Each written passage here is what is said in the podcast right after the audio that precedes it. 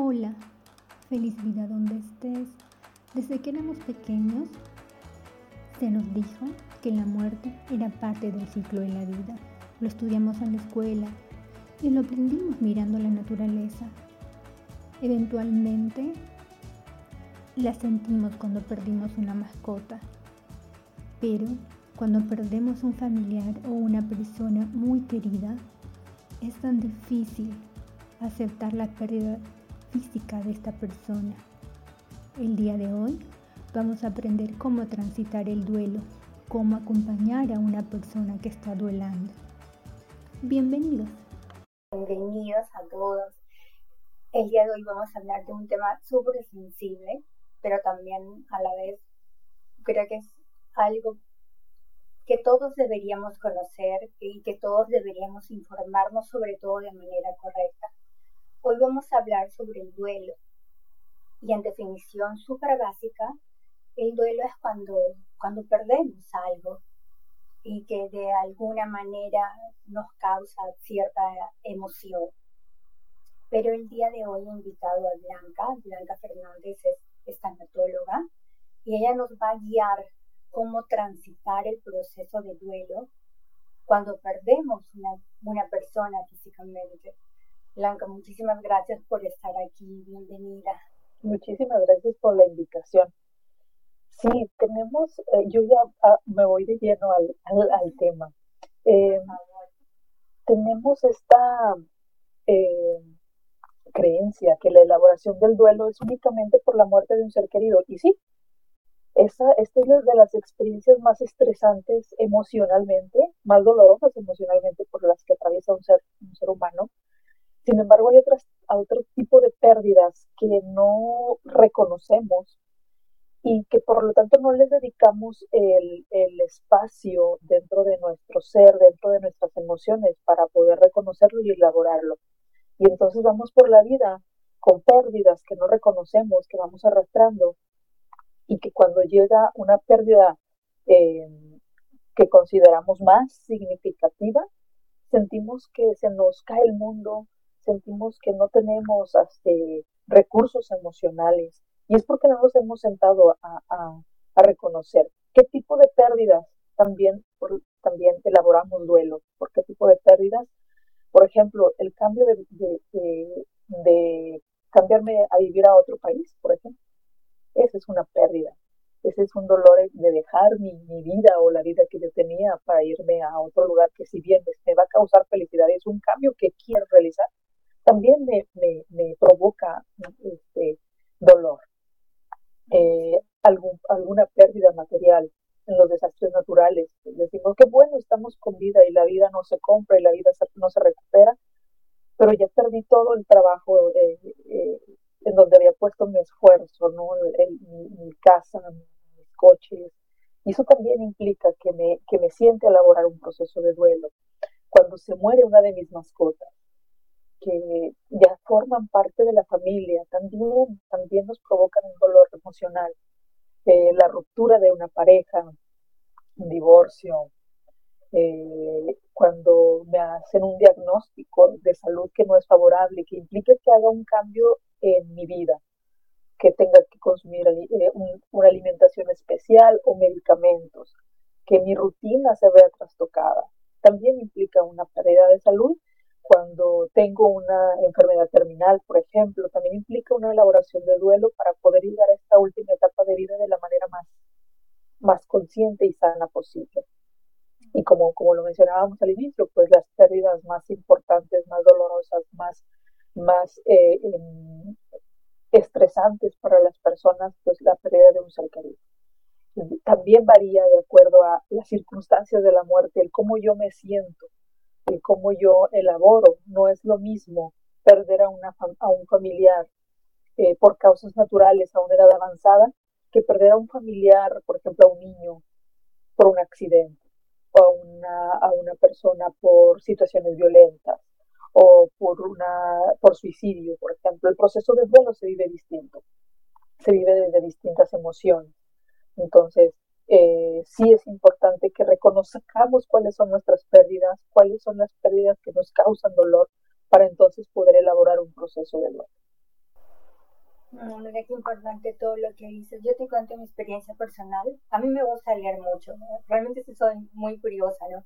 Y, y, pensé que el tema del duelo era como la como lo que lees normalmente en un artículo, ¿no? Con todas las etapas, ¿no? Pero nunca había leído del duelo migratorio. No, ni siquiera sabía que existía. Y cuando migré, bueno, el primer año no, no fue este, difícil para mí porque viví en la casa de mis suegros y, con mi suegra yo me sentí súper querida, súper protegida, no, no me di cuenta. El segundo año vino la pandemia, me quedé en mi casa todo el año, dentro de la casa. Mi esposo tuvo que trabajar dentro de la casa. Eh, y fueron dos años de pandemia, yo tengo cuatro años viviendo acá. El año cuatro cuando ya tenía que salir al mundo, mi hijo tenía que ir a la escuela, dije, ¿eh? ¿qué es esto? ¿Qué me está pasando? Y mira cómo, cómo es, y qué importante lo que dices, porque es reconocer nuestras emociones. Y me imagino que es muy personal también el duelo, ¿verdad? Entonces, ¿cómo construimos recursos? Porque también es un tema súper tabú del cual preferimos no, preferimos no hablar, entonces, ¿cómo, cómo nosotras podemos empezar a construirnos un espacio seguro para duelar, ya que, como tú lo has explicado, duelamos en cualquier momento de nuestra vida porque perdemos el trabajo, la pareja.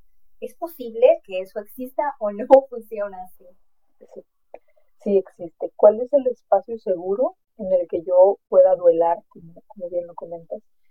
el espacio en el que yo me sienta eh, libre de expresar las emociones que me surjan posterior a esta pérdida. Puede ser, pueden ser variadas, porque decimos, pues únicamente el llanto.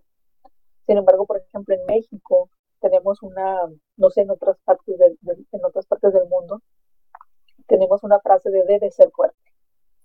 Y esa fortaleza la eh, llevamos a no llorar, a no expresar las emociones para no incomodar al otro, porque si yo lloro, entonces el otro se va a incomodar o eh, va a llorar también y le voy a provocar dolor, entonces prefiero guardarme el otro. Eh, poder encontrar un espacio, ya sea en casa, ya sea en casa de algún familiar, ya sea en cualquier lugar en donde yo me sienta libre de expresar mis emociones, libre de juicios, porque también muchas personas tienden a, a señalarnos, eh, por cómo estamos viviendo nuestro duelo. Porque también hay personas que, y depende de la cultura, en donde el proceso de duelo se vive eh, no, con, no con emociones que podemos considerar desgarradoras como el dolor del llanto, sino con fiesta, ¿no? con alegría, con cantos. Entonces, todo lo que me ayude a sanar, todo lo que ayude a canalizar estas emociones, son, son, son una buena manera para poder yo obtener recursos. Muchas veces no tenemos, no sabemos con qué recursos contamos hasta que se presenta una pérdida. Y entonces tengo que entrar en mi interior y decir, a ver, ¿qué, qué puedo obtener de esto? ¿Qué, qué, ¿Qué respuesta está pidiendo la vida de mí en este momento? ¿Cómo debo responderle a la vida ante este desafío? ¿Cómo debo responderle a la vida ante esta circunstancia? Y a lo mejor mi respuesta puede ser ahorita sentarme a llorar en mi casa un día, pero mañana levantarme y, seguir. A lo mejor no tengo un espacio en el que yo me sienta segura y lo único que puedo hacer es en la noche, en mi cama, eh, abrazar la almohada y llorar. Bueno, ese es mi espacio seguro. Ese es el lugar en el que yo me siento cómoda para expresar mis emociones. Lo ideal sería hacer uso de mis redes de apoyo, padres, hermanos, hijos, amigos, incluso a distancia. Las personas que no, en este caso, como, como es tu caso, que a lo mejor no viven todas tus seres queridos cerca de ti, bueno, tenemos muchos recursos como lo son las, las redes sociales, en donde podemos hacer uso de ellas para sentirnos acompañados para vivir este dolor. Sí, qué importante todo lo que tú dices. Yo soy de Perú y también en, en mi país es, este, tienes que ser fuerte no, no puedes llorar. Inclusive yo he visto eh, cuando yo era pequeña, cuando era niña, que ocurre una pérdida fuerte y las personas las medican y para que no lloren, ¿no? Claro, ahora que soy adulta me doy cuenta que no era por el bien de la otra persona, era por el bien social, como muchas veces no sabemos acompañar y no queremos acompañar, o tal vez no es que no queramos, es tan simple como que no sabemos, preferimos medicar porque no sabemos qué hacer con el dolor, con el dolor del otro, no sabemos cómo, cómo dejar que lloren y eso, y eso de no, no llores, no llores porque, porque no, porque yo no puedo, no llores porque me vas a hacer llorar. Es como que y respetar el dolor del otro y pensar en el dolor que yo voy a tener. Ah, qué duro. ¿Y cómo hacemos allí? ¿Cómo aprendemos a acompañar? Creemos que necesitamos una guía de cómo acompañar. Y a veces con el simple hecho de estar cerca de la persona, de que la persona se sienta acompañada. Y como, como te decía anteriormente, no juzgarle por cómo está viviendo su dolor. No tenemos por qué juzgar. Si desea desgarrarse, si desea gritar de dolor porque eso le está ayudando a desahogarse, permitirle hacerlo. No truncar las emociones que puedan surgir. Es que tú no tienes por qué estar enojado. No, no puedes enojarte. No, sí. Tiene muchas razones para enojarte porque te está perdiendo a un gran amor que no volverá a ver. Y puede enojarse con la vida, y puede enojarse con Dios, y puede enojarse con el universo, y puede enojarse consigo mismo, y puede enojarse con la persona que, que falleció con los médicos, con, con el hospital, con... Claro, es, un, es, un, es una emoción, es un sentimiento que me está generando el, el hecho de saber que no voy a volver a, ver a mi ser querido. Permitirle ese enojo, permitirle eh, que muestre esta vulnerabilidad, que hay, hay, dos opciones, o le permitimos y somos contención, o la persona se va a aislar a vivirlo en soledad.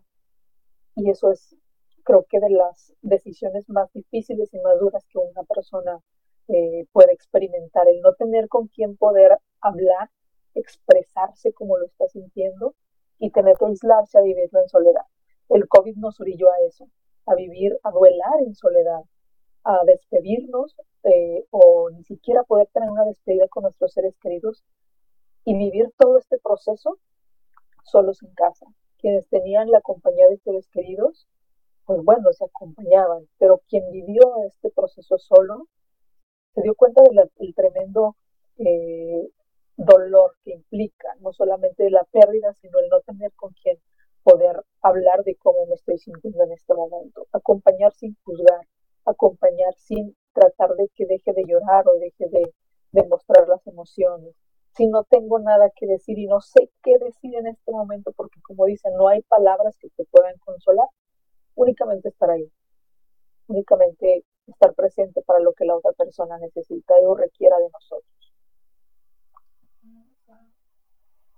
Es un tema como que muy fuerte, ¿verdad? Porque yo creo que dependiendo de cómo uno sienta, también es como uno reacciona, ¿no? ¿Qué tipo de herramientas emocionales yo tengo?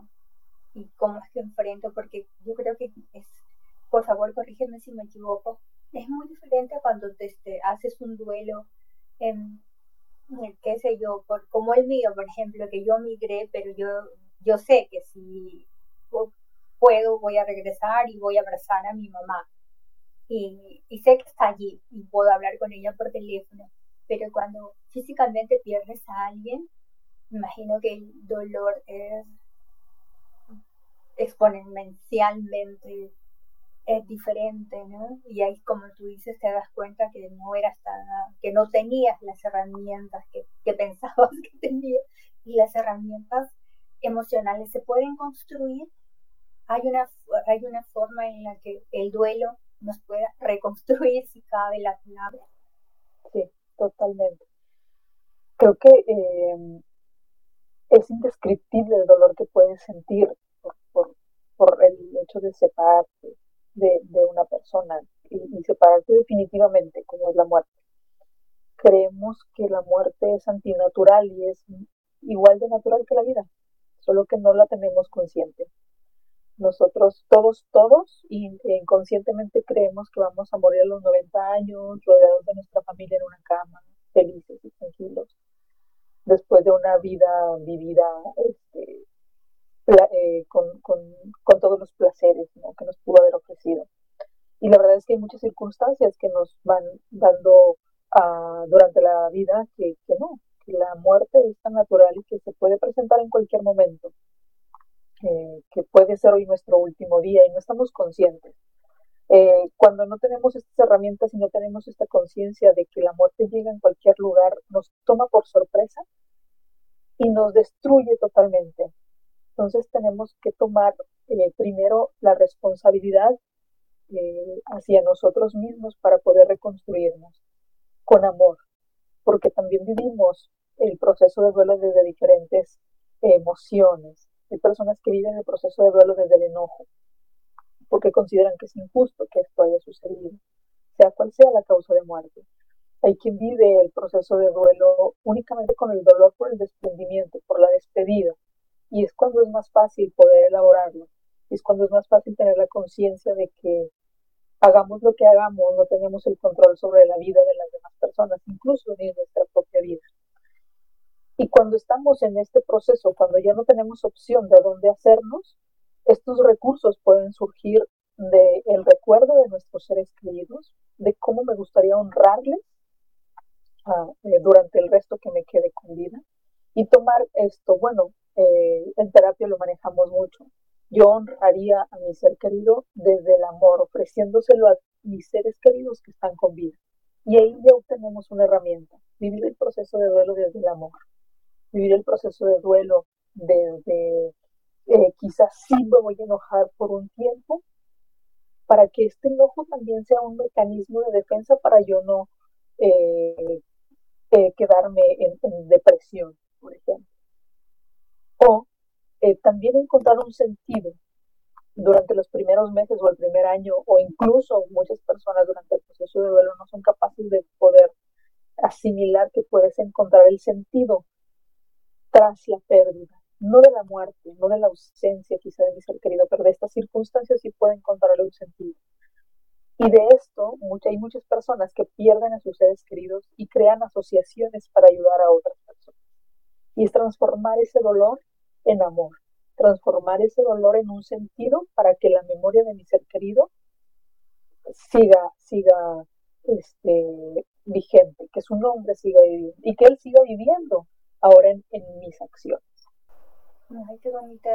Yo leí un libro que se llamaba Cartas de Cartas del Amor. Lo leí hace algún tiempo. Lo leí todavía cuando estaba en Perú. Y eh, hablaba básicamente de, del amor, del amor incondicional, de las formas de amar. Y había una, una carta donde hablaban de el amor incondicional que uno siente hacia una persona que físicamente ha perdido y decía, es, era como un, como un libro, de, como un poemario en realidad, más que un libro, y decía que amar a una persona que físicamente ya no está es como que de los amores más sublimes que puede existir, porque normalmente, eh, por favor corrígeme, el amor se construye con, con actos, ¿no? Eh, vas viendo a la persona, la vas tocando, vas sonriendo con ella, vas generando anécdotas, recuerdos, ¿no? Y, vas construyendo los, eh, los, los lazos de amor. Pero cuando físicamente la persona ya no está, la amas porque la amas. Y amas su y amas el hecho de que te haya acompañado un tiempo de su vida, y amas, amas su ser, amas su, su existencia. Y, y yo cuando lo leí, mira lo he leído hace mucho y se me ha quedado grabado porque me pareció de las cosas más bonitas que, que uno puede puedes llegar a sentir, pero cuánto también nos falta de, de educación, ¿no? Porque realmente yo que soy de Latinoamérica, sí le tememos, le tememos a, a morir, realmente pensamos que no nos va a suceder. Y mira una cosa súper graciosa que me pasó aquí, eh, mi esposo me dice, vamos a comer a un, a un restaurante, pero creo que era una fecha importante, creo que era ay, pero que fue el año pasado, en verano, cuando mi hijo pasó el, la primera, el primer día en la casa de los abuelos. Entonces mi esposo me dijo para ir a comer y era un restaurante que quedaba en un crematorio. O sea, literalmente en un crematorio estaba el crematorio a la derecha, el restaurante en el medio y el cementerio a la izquierda. Yo cuando llegué dije, oh, así con mis ojos, así, no, y le dije, ¿es un cementerio? Sí, me dijo, sí es. Claro que tenía muchas flores y árboles y todo. Y era verano y estaba todo muy bonito. Y yo le pregunto, ¿y eso qué es? El crematorio, Lili. Y yo me quedé, pero como que, oh, ¿y vamos a comer aquí? Sí, claro, me dice, es un lugar súper bonito, la comida es muy rica. Y, me, y, yo, pero no, no podía creer lo que, dónde me había... Y él estaba súper emocionado, para él era súper normal. Y, me dice, pero es parte de todo, Lili. Es parte de, todo, me dice, el ciclo. Yo, me costó unos, unos minutos, no, una media entenderlo. Y no sé, yo creo que en ese momento me enamoré más de mi esposo porque me di cuenta que esa, esa simpleza que tenía de, de, de decirme, es parte, todo es parte de. Y ver, ah, pero a mí sí me, me, me chocó. Y luego llegué a mi casa, empecé a googlear más y sí me di cuenta que aquí en, en Berlín, donde yo vivo, hay, este, hay cafés, hay restaurantes, inclusive hay teatros que están dentro del, del, cementerio donde tú puedes ir, tomar un café, almorzar, hacer un brunch. Y sí, ¿no? Es, es, parte, parte de, eh, es como un tabú muy fuerte que tenemos todos, ¿verdad? Totalmente. Yo soy de México y en México celebramos a nuestros muertos el 2 de noviembre. Ahorita que mencionas esta parte del crematorio, yo actual, actualmente, aparte de mis terapias privadas, trabajo en un panteón. Y, y el mismo shock que viviste, que viviste tú al, al, al, al, ir a este restaurante en el crematorio, yo, yo lo sentí cuando llegué la primera vez a trabajar y dije, estoy muy acostumbrada a hablar de la muerte, de a dar sesiones de muerte, pero nunca me había pasado por la cabeza trabajar en un panteón. Y yo decía, pues sí, esta parte de por qué separar la vida de la muerte cuando existe vida y existe la muerte también. Algún día yo voy a estar en uno de estos lugares, quizá, ¿no? De estas tumbas, o, o voy a ser parte de esta, de esta nueva comunidad. Eh, y te decía, es un tabú porque celebramos aquí el, el panteón en donde trabajo se llama Valle de la Paz y hacemos todo un festival de Día de Muertos en donde ofrecemos esto, este, este tema que mencionabas anteriormente, el amor, y yo siempre lo menciono en terapias. La muerte destruye muchas cosas, incluso una familia que creíamos que habíamos formado.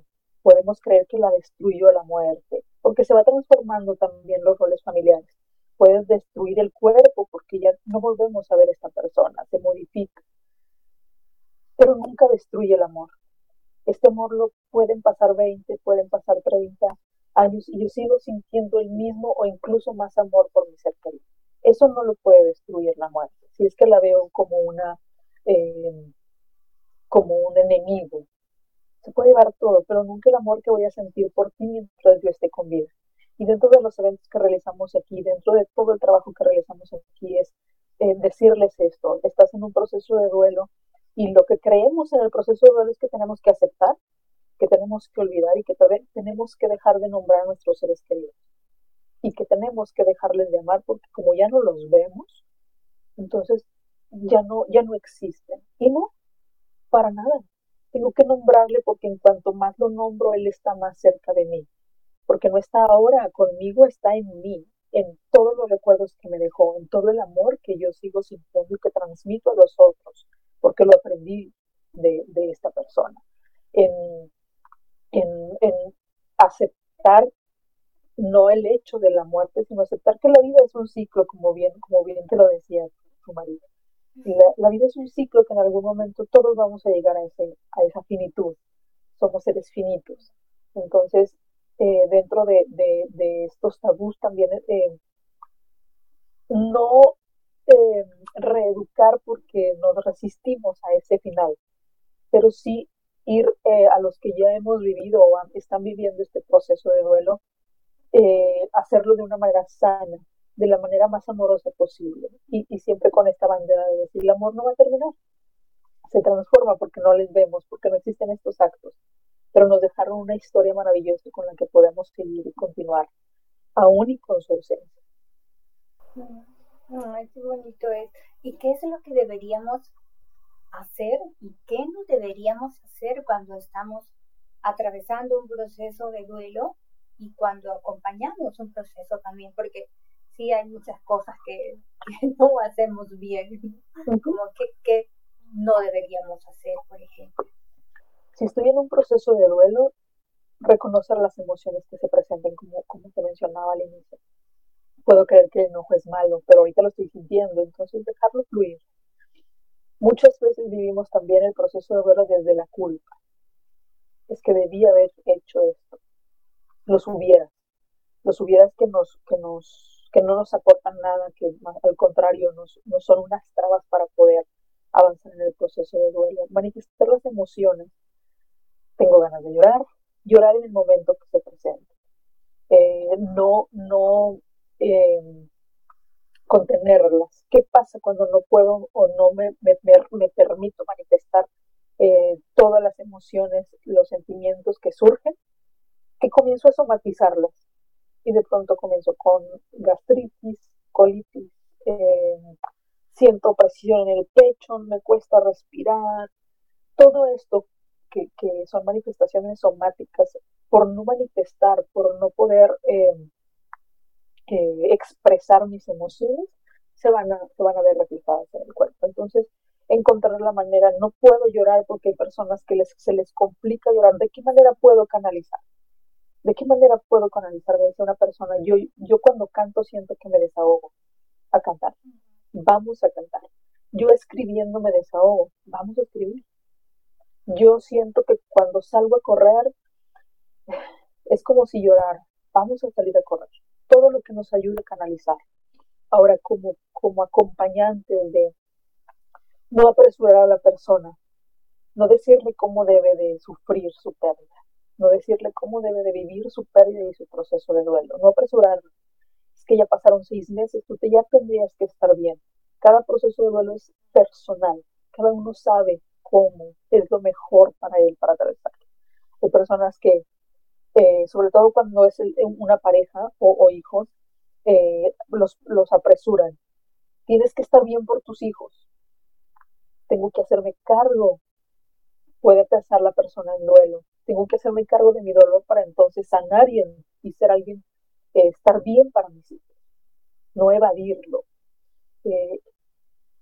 ya es momento de que conozcas a alguien más cuando se trata de una pareja. Consíguete otra pareja no, no sustituimos a nadie. No apresurar al otro a que tenga que avanzar, porque como yo ya me siento bien, aunque seamos de la misma familia, yo ya me siento bien, tú tienes que estar bien. No, permitirle, permitirle que se manifieste, permitirle que se tome el tiempo que necesite para sanar. Eso significa que así que haya una pérdida familiar, cada integrante de la familia lo vive de forma diferente. Totalmente, totalmente. El, proceso de duelo es individual y quien ha tenido pérdidas familiares se da cuenta que hay personas que yo veo cómo se está derrumbando mi, ser querido, pero yo me siento tranquila, me siento bien y estoy bien.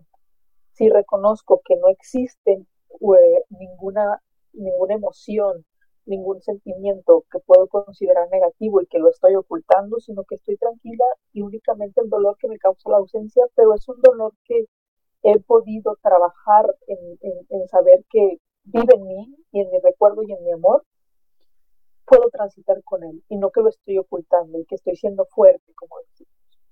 Entonces cada uno lo va a manifestar dentro de una misma familia de manera diferente y es totalmente normal y está bien. Está bien que cada uno eh, lo viva de la manera en que lo siente. Aunque eso significa que después de, de duelar a una persona, eh, nosotros como, como acompañantes o como la persona que ha perdido a alguien, este, también nos transformamos emocionalmente porque cambiamos, ¿verdad? Nuestras emociones también han cambiado. Y hay personas que tienen un duelo por mucho tiempo o cómo se hace, nunca se deja de duelar, ¿cómo, cómo funciona? Exacto. Existe esta creencia que existen fases del duelo en donde si yo atravieso cada una de las fases, llego a la parte de la aceptación, llego a la parte de eh, la liberación, de la aceptación, de, eh, y que llegando a la quinta etapa yo volveré a ser feliz. La realidad es que nunca deja de doler la ausencia de un ser querido. ¿Qué es lo que se eh, nos permite vivir cada una de estas etapas? Que el sufrimiento, que la culpa, que el enojo aminoren o desaparezca. Pero el dolor nunca se va a ir. El dolor nunca se va a ir. El dolor y esta sensación de vacío, vamos a vivir con ella, porque este vacío que sentimos en el corazón es porque ahí estuvo alguien importante para nuestras vidas. Entonces, tratar de cerrar o tratar de aceptar o tratar de... es imposible, ¿Qué hacemos? Integrar esa ausencia en nuestras vidas. ¿Cuánto tiempo me lleva? Cada uno es, es eh, cada uno sabe cuánto se permite. Este sufrimiento. ¿Cuánto me permito yo sufrir y desgarrarme porque debía haber hecho algo más para impedir la muerte? Por ejemplo, eso es muy común que se vea. Cuando acepto que no estaba en mis manos y que yo hice todo lo que en ese momento creí que era correcto, dejo la parte del sufrimiento y comienzo única a integrar esta ausencia en mi vida y retomo. Retomo mis labores, retomo mis, mis, em, mis actividades. Me transforma de manera positiva y hay quienes dicen, yo no quiero vivir, yo no quiero volver a ser feliz si no está mi ser querido. Y entonces es cuando vemos que arrastran, dejan el cuarto, dejan las pertenencias intactas, no permiten que nadie entre a tocar sus pertenencias, no permiten, eh, no sé, que, que, incluso tienen cenizas en casa, eh, porque no puedo desprenderme de esta, puede ser culpa o de este enojo o de, o de este sufrimiento, porque desprenderme del sufrimiento también implica tener que avanzar y a veces nos cuesta trabajo avanzar sin nuestro ser querido. No quiero. Eso, eso también eh, significa, bueno, por favor corrígame si me equivoco, porque eh, entiendo, ¿no? Perder a alguien que amamos, creo que es de los dolores más fuertes que, que, existen en, en, esta vida, pero a dar un paso, me imagino, uno a la vez para poder volver a, a, mis actividades este, normales, entre comillas, ¿no? Normal, o como básicamente trabajar, dedicarme a mí y, y tener una forma sana de honrar a la persona que ya no está, porque sí, ¿no? A veces guardas la ropa, guardas fotos, creo que todos guardas fotos, recuerdos, pero ¿cómo lo aprendemos a honrar de forma saludable, de forma bonita? ¿Y cómo se hacen las fechas especiales? porque, ay, Navidad, el cumpleaños, es una, tortura, un dolor increíble, ¿no? Totalmente. ¿Cómo podemos, cómo podemos hacer para honrar sanamente y que por lo menos esbozar una sonrisa por el, por el recuerdo, aunque ya no lo tengamos físicamente para abrazarlo? Claro. Eh, es, es, es, muy común también que, como lo mencionas en fechas importantes, regresemos. Creemos que ya avancé pero se presenta el aniversario, el aniversario luctuoso, se presenta la Navidad, se presenta el, que podría ser su cumpleaños, mi cumpleaños, el Día de la Madre, el Día del Padre, y regreso a sentir como si hubiera muerto en este momento, o si hubiera estuviera sintiendo por primera vez el dolor, o como lo sentí la primera vez. Y siento que regreso. ¿Qué hacemos? Existen muchas maneras, muchos rituales que podemos hacer para que también nuestra conciencia, porque esa es otra. Mi corazón, mi alma, mi, cerebro entiende y está viendo y fue al servicio funerario, pero en mi alma no quiere reconocer que ya no está.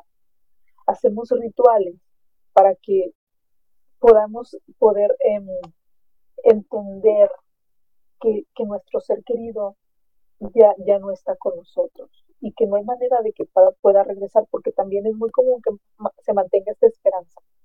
Aunque yo lo vi que, lo sepultaron, aunque yo tengo sus cenizas, algo dentro de mí dice que puede existir una esperanza que, que me digan que se equivocaron y que él sigue con vida, o que venga, o que se aparezca, o que sí, esto es muy normal dentro del proceso de duelo. ¿Qué podemos hacer?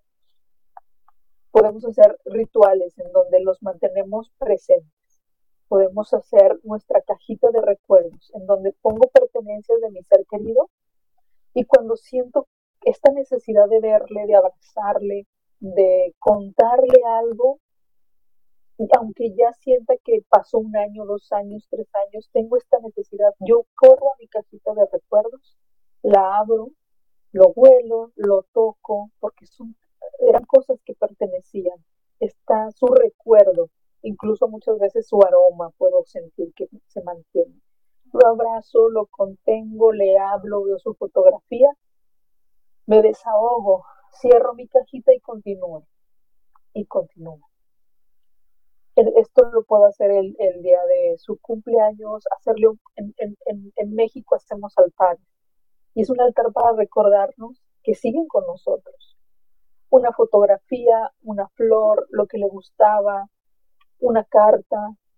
Y eso me hace que estos días que son difíciles puedan ser un poquito más llevaderos y que los tengamos presentes. Porque no te estoy olvidando, ni quiero olvidarte nunca. Por el contrario, quiero que siempre estés presente.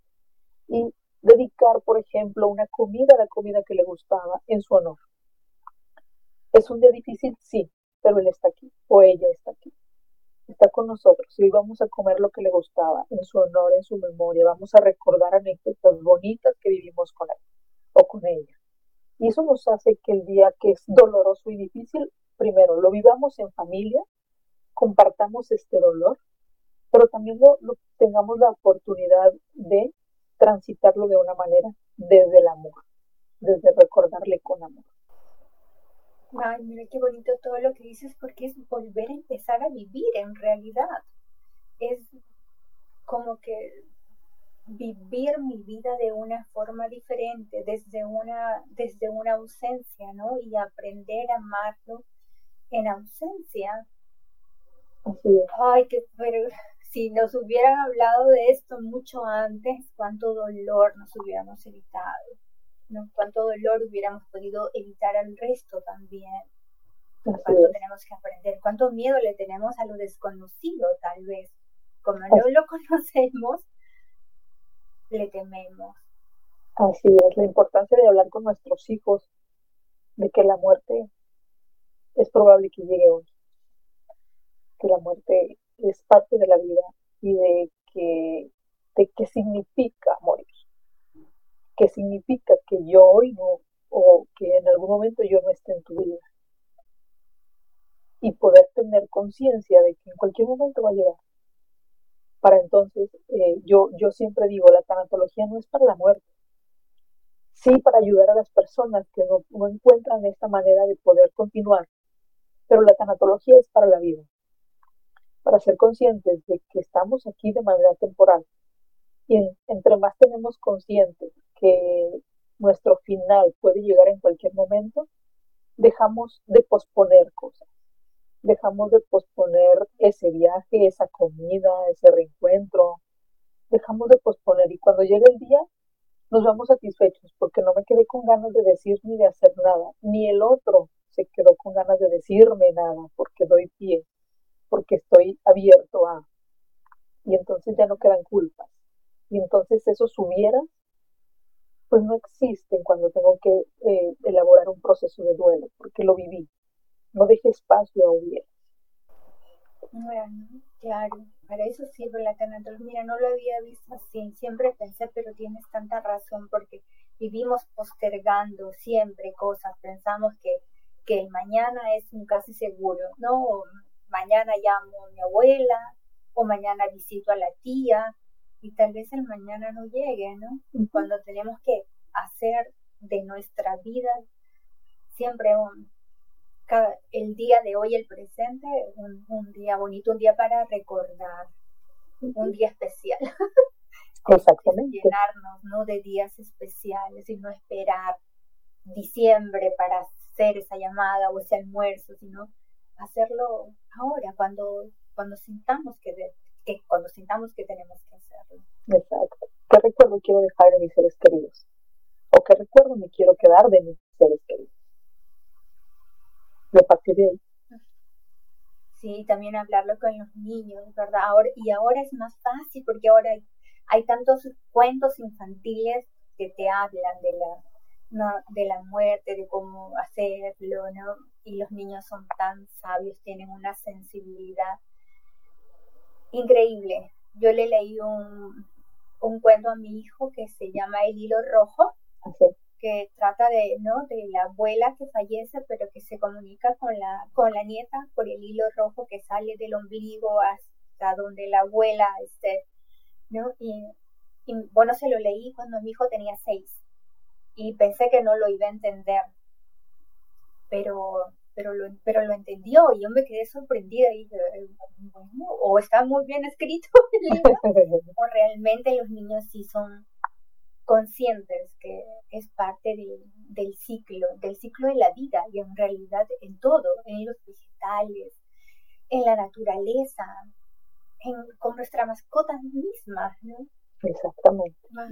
Exactamente, las mascotas nos, yo creo que son de las primeras pérdidas que tenemos en nuestra infancia. Y no nos hablan de, de eso, ¿no? Ay, se perdió, este, se fue, se perdió y preferimos ponerle cualquier otro a decir la palabra muerte, a explicar que, que murió y que hay que despedirlo. Y que está bien llorar porque, porque murió. Sí, sí, es verdad. Sí, yo, yo cuando era pequeña perdí a mis, a mis perros, porque a mí me encantan los perros, pero los perdí cuando mis perros eran, eran pequeños. Ellos murieron cuando eran todavía, entre comillas, mascotas, cachorros, ¿no? Yo tengo ahora un golden que va a cumplir 12 años. Y es, es mi niño, es mi segundo hijo. es mi primer hijo en realidad. es el mayor. es el mayor, Francisco. y, cada, y cada vez que, que lo veo, y lo veo, y lo veo envejecer, y lo veo tan dependiente de mí, y sé que en algún momento va, va a llegar el día en que lo tenga que despedir, no puedo evitar que, que se me arrugue el corazón. Y cuando pienso en las personas que ven a, sus padres o a sus hijos con alguna enfermedad complicada y ven que el tiempo se va haciendo cada vez más corto, también imagino que es una preparación muy personal y un acompañar desde el amor para que nuestro familiar se, se despida de la forma más, más, más correcta posible. ¿no? Exacto, totalmente. Yo creo que es una oportunidad que nos regala la vida cuando, cuando, se, cuando es en circunstancias de este tipo, de poder acompañarles, de que puedan, eh, como bien lo dices, eh, estar en estos últimos momentos rodeados de las personas que aman. Creo que es un gran regalo que, que la vida no a todos nos permite, pero a quienes sí eh, poder disfrutar de estos últimos momentos. Sí, y a los que están pasando por un momento duro, ay, bueno, desde acá yo abrazarlos inmensamente, ¿no? Y yo leí hace, hace muy poquito, en realidad antes de conversar contigo, hace como dos, tres días, que había frases que no deberíamos decir nunca.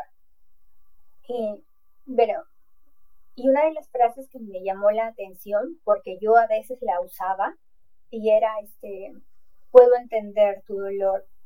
Y, y luego, bueno, porque hay una explicación de qué es lo que realmente la otra persona puede sentir cuando yo me expreso de esa manera, así yo lo diga con la intención de querer hacerlo sentir bien, es que no es verdad, o sea, no voy a poder entender lo que la otra persona siente. nunca voy a entender la, el dolor del otro, aunque seamos de la misma familia. Yo no sé cómo lo está viviendo mi hermano. ¿Qué puedo hacer? Decir, ahí aquí estoy para ti. Aquí estoy para ti. ¿Cómo te puedo acompañar? Porque también creemos creemos que, que, que debemos acompañar a nuestra manera. No, ¿cómo necesitas que yo esté aquí para ti? ¿Qué necesitas que haga por ti en este momento? Lo que la otra persona decida. Y también si puedo, si estoy dispuesto a, a, acompañar, porque si dice la otra persona eh, me solicita de mí algo que yo no puedo cumplir, pues también estoy cayendo en, en falsas expectativas. Entonces siempre preguntar qué puedo hacer que yo esté dispuesto también a hacer. O aquí estoy para ti únicamente. Qué y abrazar. eso, ¿verdad? Qué respetuoso porque le doy lo que la otra persona necesita y también yo aprendo a respetarme a mí misma dando lo que yo puedo dar, no transgrediendo. Muy bonito eso. Qué bonito, qué respetuoso. Así Ay, Bianca, muchísimas gracias por una conversación tan hermosa, tan nutritiva y tan amorosa.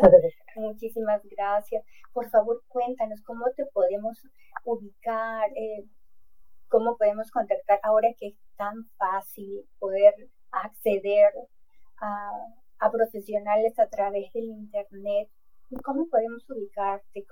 ¿Hay algún algún tipo de acompañamiento que tú estés brindando en este momento o que brindes eventualmente?